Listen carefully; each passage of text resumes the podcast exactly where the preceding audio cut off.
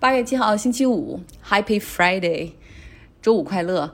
英文里有一个缩写叫 TGIF，Thank God it's Friday，就是终于谢天谢地到周五了。今天的全球旅行，我们先从黎巴嫩开始。总统前往受爆炸冲击最严重的街区，他被百姓团团围住，他倾听他们的呼喊声。他为那些失去房子的人们感到难过，耐心听他们讲自己的困难，还用拥抱去安慰痛哭流涕的人。他对百姓说：“请你们放心，我们一定确保食物不会出现短缺，你们的家园一定会得到重建。”温馨的一幕中，唯一需要注意的是，出现在贝鲁特受冲击最严重地区的总统不是黎巴嫩的总统奥恩，而是法国总统马克龙。在爆炸后四十八小时内，他就走访了这些爆炸现场以及受灾最严重的街区。这是任何一个黎巴嫩的 senior political leader 都没有做到的事情，包括他们的总统和总理。所以说，在知道这些之后，你也就能够理解百姓看到他的时候喊出的那些话哈。有好多人喊，请法国救救黎巴嫩，不要让。国际援助去到那些 corrupted people 手中，贪腐的政府手中，也有人喊出要铲除现在的政府，我们要你做总统。还有人说，请法国接管黎巴嫩十年，帮我们重建。这些都反映了黎巴嫩人对现在政府的愤怒和绝望。从昨天晚上开始。黎巴嫩的议会前和总统府前汇集了大量的抗议人群，能够解释为什么黎巴嫩的总统、总理等等，他们不敢去百姓中进行探望，不敢去做太近距离的交流吧？也许是担心局势失控。所以在这个时候，马克龙的到访以及他和百姓之间互动，就深刻地暴露出黎巴嫩政权现在的风雨飘摇，以及政府已经失去民心。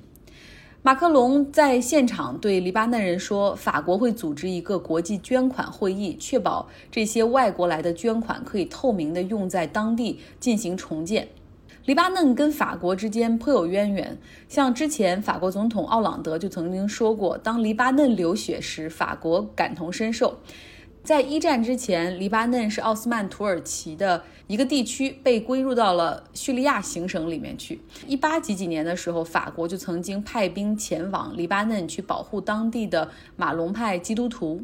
那当一战打响，奥斯曼土耳其崩溃，法国又来这里接管了黎巴嫩，长达二十五年。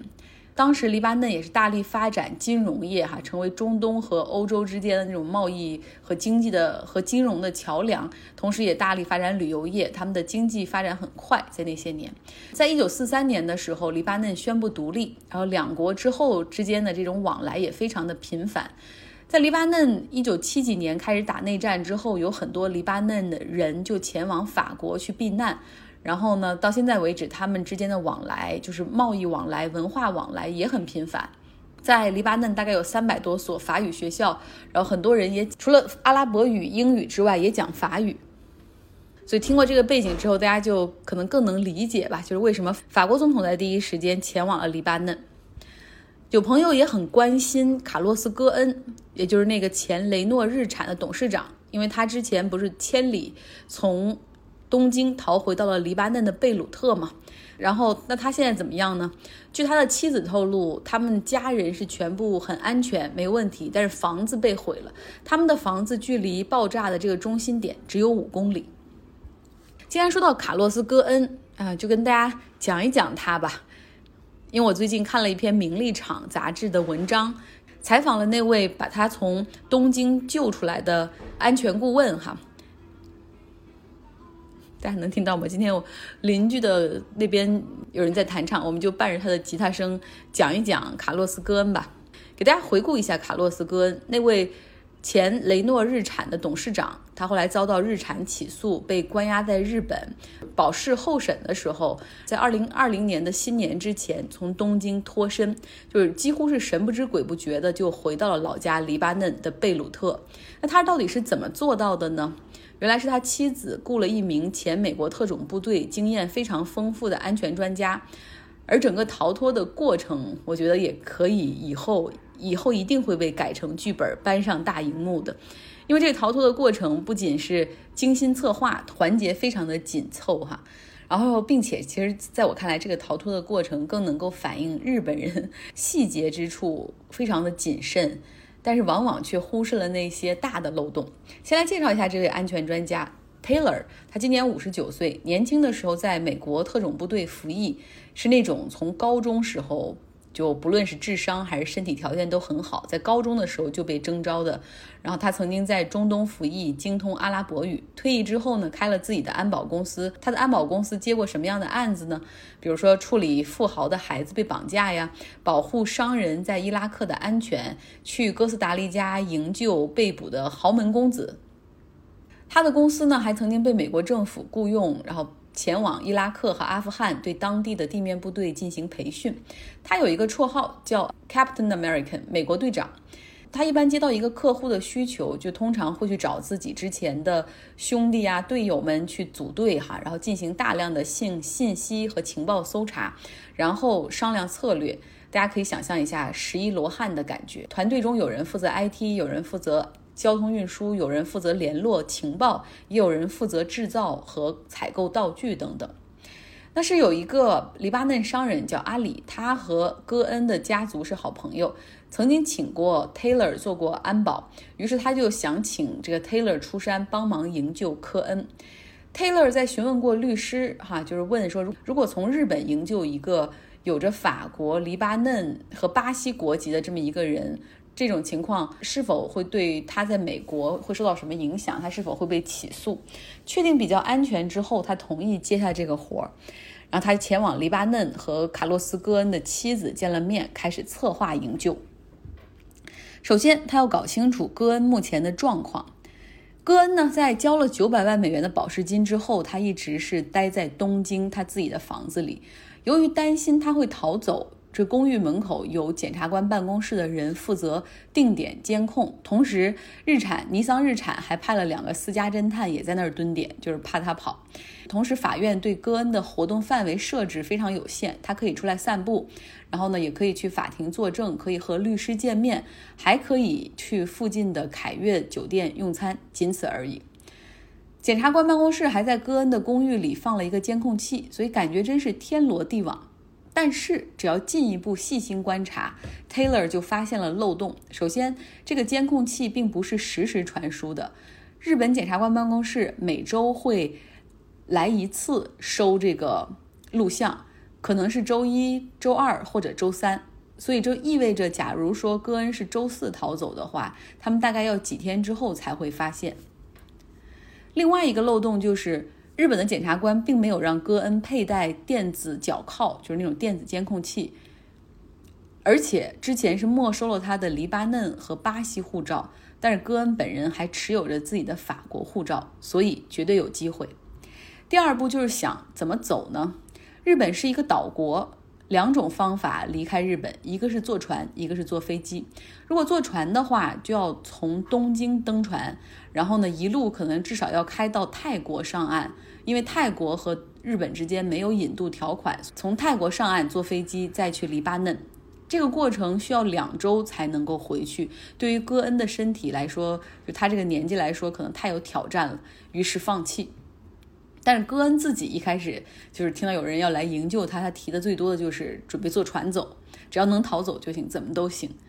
那么后来 Taylor 就想到了飞机是可能唯一一个比较现实的路，可是商业航班完全行不通。大家都知道戈恩长了一张家喻户晓的脸，非常像就是憨豆先生。就只要看了一眼，过目不忘。而且戈恩这个人本来在日本就已经是家喻户晓的人，家喻户晓的脸，所以这时候想到说要走，必须坐私人飞机。Taylor 让手下的人去打听全球有没有那种私人飞机的公司，管理比较松，不需要提供乘客的信息。结果他们打了一圈电话，就全部都不行。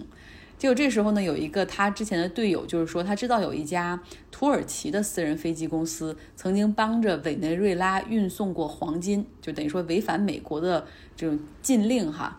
所以说这家公司应该可以打个电话去问这家公司，果然哈，只要给钱什么都可以接。那么接下来的一步就是寻找合适的机场。Taylor 的团队实地侦查了东京和附近的五个国际机场，最终发现奥萨卡、大阪。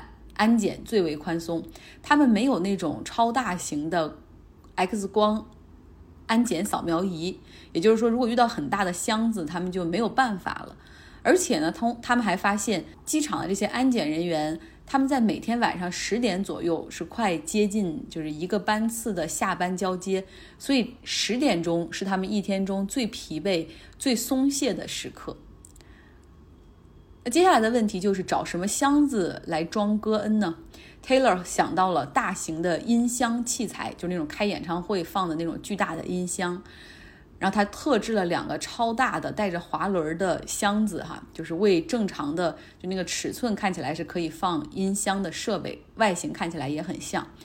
那正常的音箱设备大概是一百一十磅左右，戈恩的体重是一百六十磅，所以算是比较接近吧。那为了把戏做足，Taylor 还伪造了音乐会的宣传页和音乐会的门票。行动在十二月二十八号启动。但一开始就很不顺利。首先，私人飞机比预先定的时间晚了九十分钟才到迪拜和 Taylor 会合。其实，因为私人飞机和民航一样，哈，他们会根据这个不同客人的需求来安排他们的行程表。那如果上一个客人行程耽误了的话，下一个行程就会晚点。Taylor 呢？但不管怎么样，反正上了飞机，Taylor 和他的助手乘坐这个私人飞机前往大阪。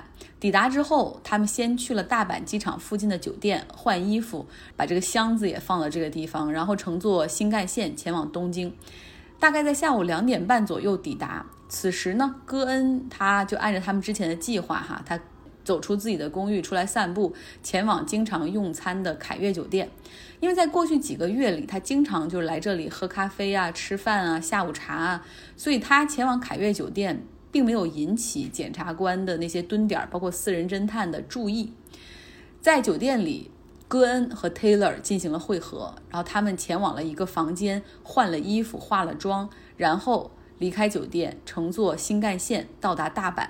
回到大阪的酒店之后，戈恩吃了饭，然后呢，钻进为他精心设置好的箱子里面。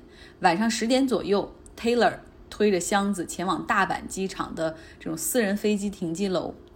此时距离飞机起飞的时间只有二十分钟，所以就是显得很匆忙的样子。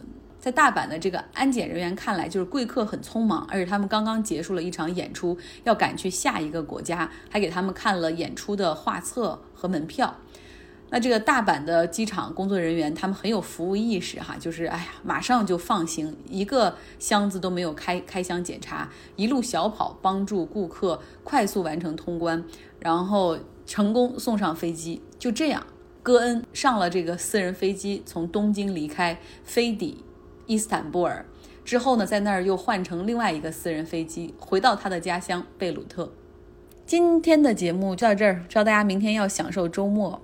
明天我也可以休息，虽然我是周五的时间，因为我我们公司最近有一个很大的 milestone，有一个大的 project，终于接电上网了，一个海上风电的项目终于接电上网了。老板也知道，就是可能给奖金没有这个额外的预算，他就放一天假让大家来 celebrate，挺好的。好了，enjoy 你的周末，享受周末，我们周一再见。